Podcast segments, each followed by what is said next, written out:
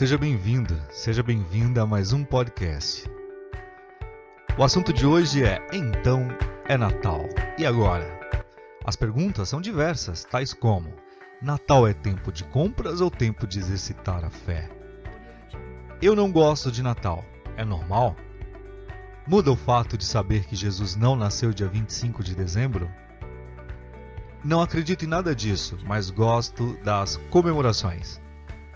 E antes de prosseguir nesse assunto, eu peço para que você curta, compartilhe, comente, entre em contato enviando suas perguntas, suas sugestões para o e-mail que está na descrição. E também, se possível, entra lá no Instagram, segue a gente que é ipsicologio. Por lá você também pode mandar suas perguntas, é, você pode mandar suas sugestões, falar comigo pelo direct. E olha, se você puder, seja um apoiador deste canal também. As informações estão todas na descrição.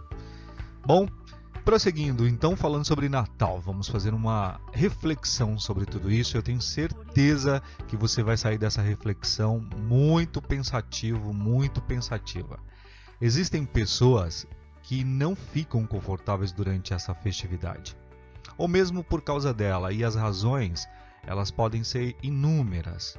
Sabia que existe uma síndrome que foi classificada como síndrome de Grinch? Aquele filme que Jim Carrey fez, que odiava o Natal e tudo mais, e tem um motivo, inclusive, por causa dessa síndrome, mas remete exatamente a isso, às pessoas que não suportam uh, o Natal.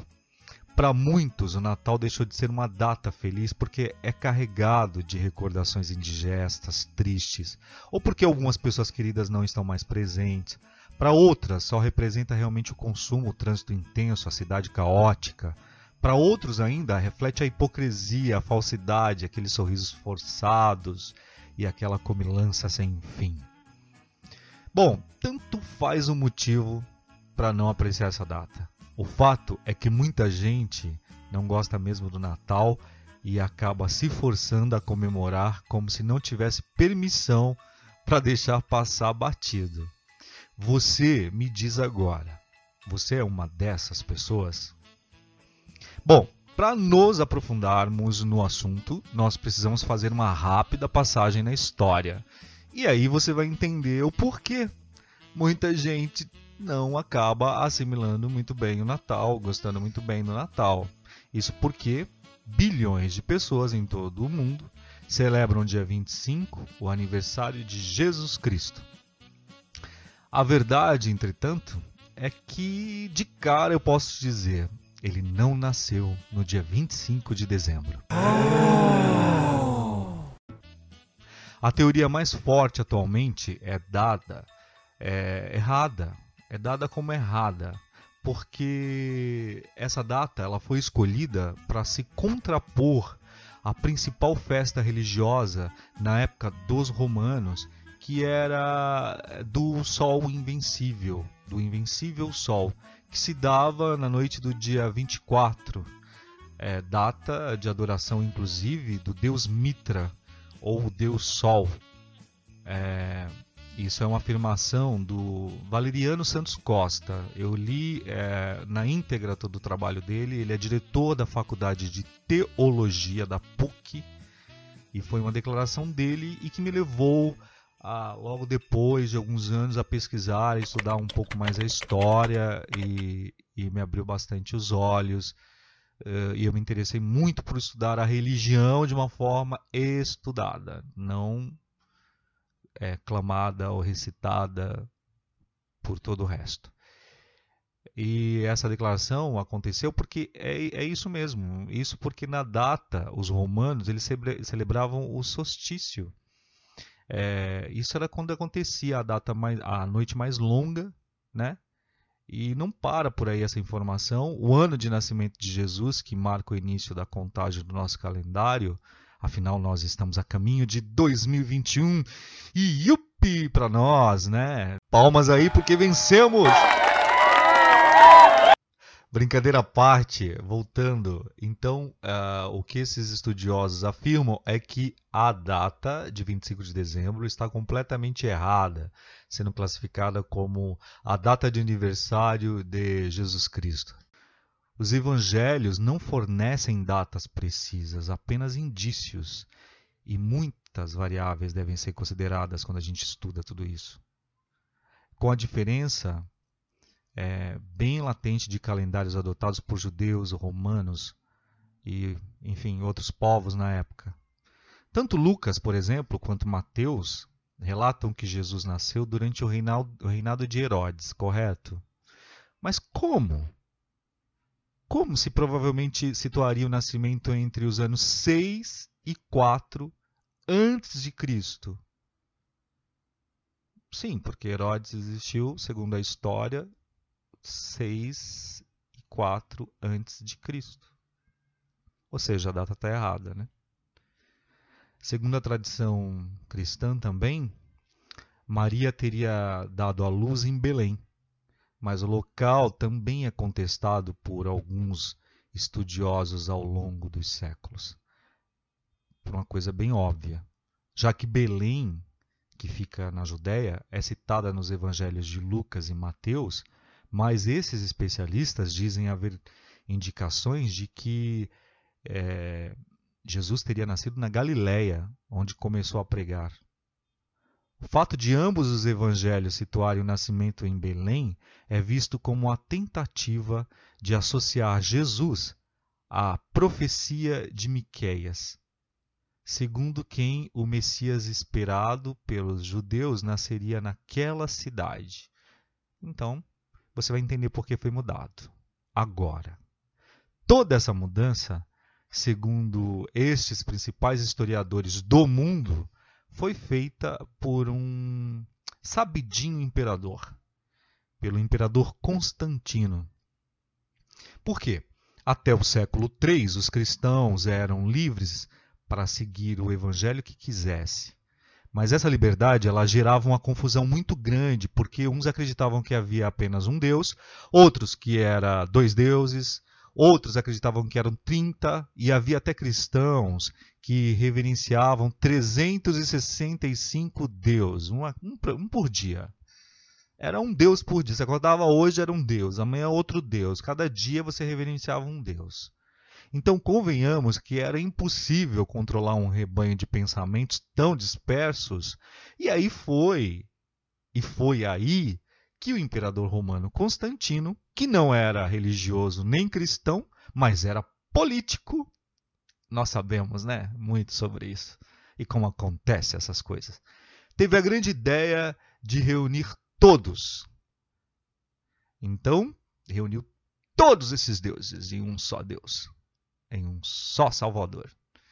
No ano 325, o imperador romano, 325 depois de Cristo, o imperador romano convocou uma reunião em Niceia, na atual Turquia, e, e com a autoridade de imperador, não era um presidente, tá? Era um imperador determinou que a partir daquela data somente seriam aceitos os evangelhos de Lucas, Marcos, Mateus e João. Somente estes. Os demais evangelhos, o imperador Constantino determinou que fossem queimados e os seus seguidores foram presos como hereges. Nós sabemos exatamente como tudo isso funciona. A pergunta é: por que, que o imperador romano escolheu os evangelhos de Lucas, Marcos, Mateus e João? Por que, meus amados e minhas amadas, meu amado e minha amada? Porque são os mais pueris. Contam a mesma história com enredos diferentes, tratam Jesus como espírito e pregam a remissão dos pecados como meio da salvação. Entendeu? Já os evangelhos de Felipe, Tomé, Pedro e Madalena apresentam um Jesus muito mais próximo de nós. Até porque Jesus é, é, um, é um fato isso, tá? Até porque Jesus, por exemplo, se submeteu à circuncisão, por exemplo. Logo, ele não podia ser espírito. Ele não podia ser espírito, né? Aliás, os evangelhos que o imperador romano mandou destruir não tratam da virgindade de Maria, nem da crucificação de Jesus. Estes que foram excluídos não tratam da virgindade de Maria. Entende isso? E não faz é, é, menção à crucificação de Jesus. Aliás, não tratam de sofrimento nem provação de Jesus. Nenhum desses evangelhos que foram abolidos. Vejamos o evangelho de Tomé, por exemplo, a passagem, me lembro muito bem disso. Ele diz: é, Disse Jesus: O reino está dentro de vós e também em vosso exterior. Quando conseguirdes conhecer a vós mesmo, sereis conhecidos e compreendereis que sois os filhos do Pai vivo. Mas, se não vos conhecerdes, vivereis na pobreza e sereis a pobreza. Aqui, nesse, nesse, nessa passagem aqui, a gente podia fazer um podcast só falando sobre isso e o que significa isso, mas eu vou continuar aqui a narrativa em um outro momento a gente fala sobre, esse, sobre esses textos apócrifos.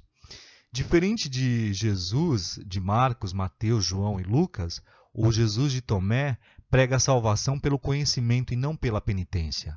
Sendo assim, caros amigos internautas, você que está me ouvindo, eu prefiro o Jesus dos evangelhos de Tomé, de Pedro, de Felipe e de Madalena. O Jesus dos evangelhos de Lucas, Marcos, Mateus e João levam à total descrença. Eles alimentam a desconfiança principalmente porque Jesus não deixou nada escrito.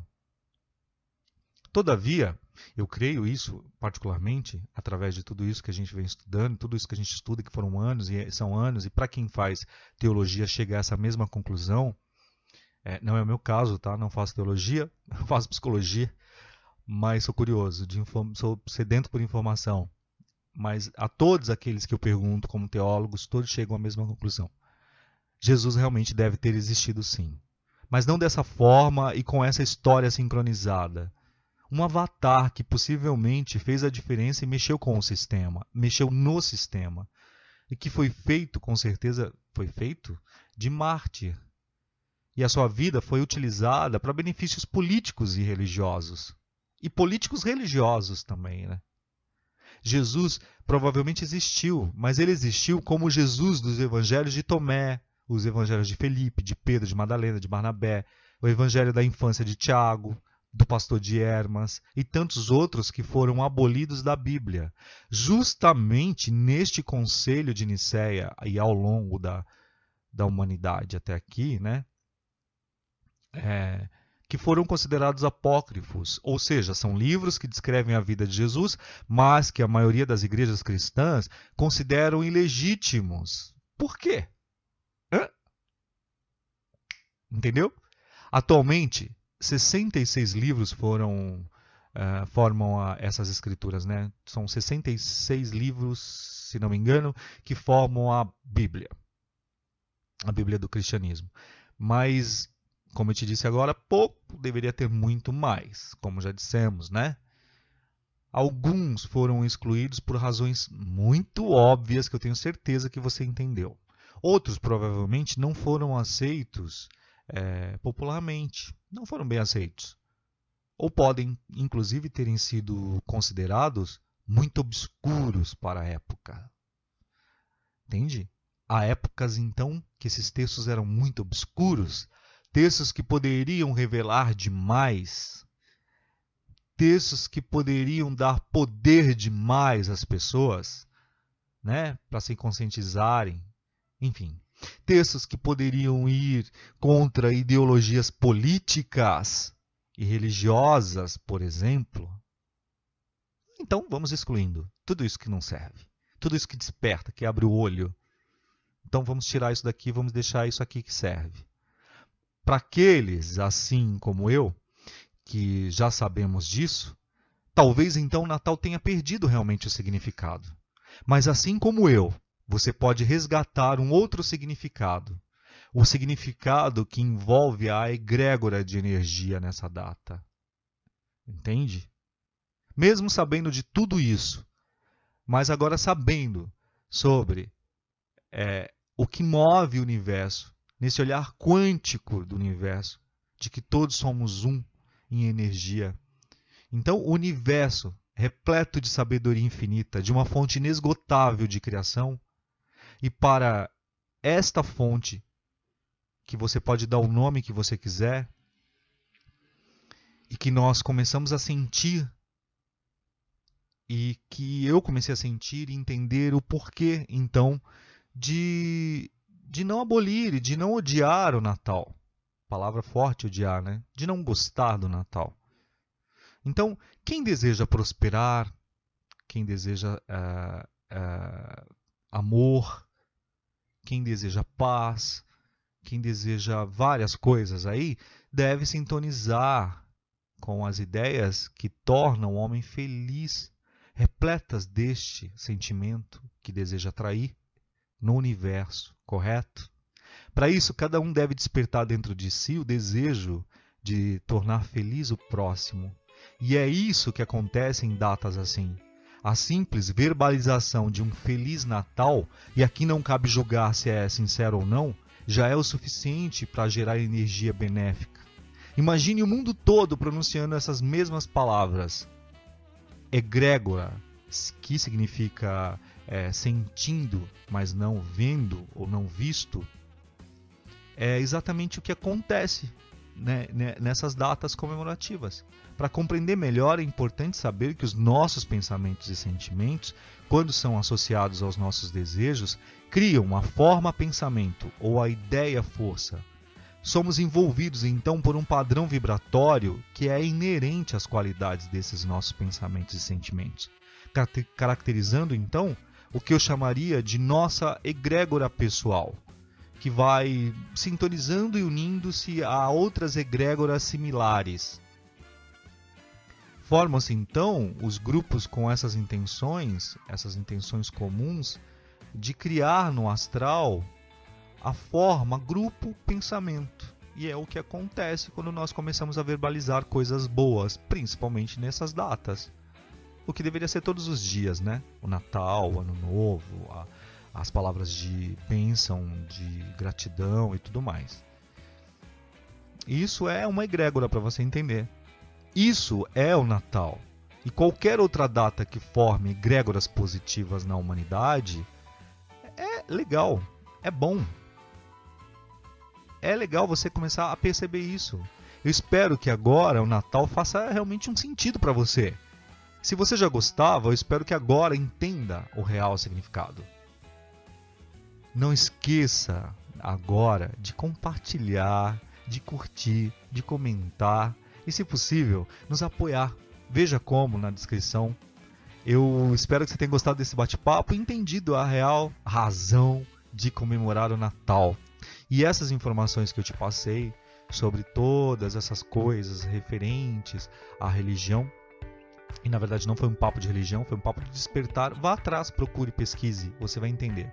Conheceis a verdade, a verdade vos libertará. A verdade vos libertará da ignorância. Aquele que passa a ter conhecimento sobre um determinado assunto passa a não ser mais ignorante.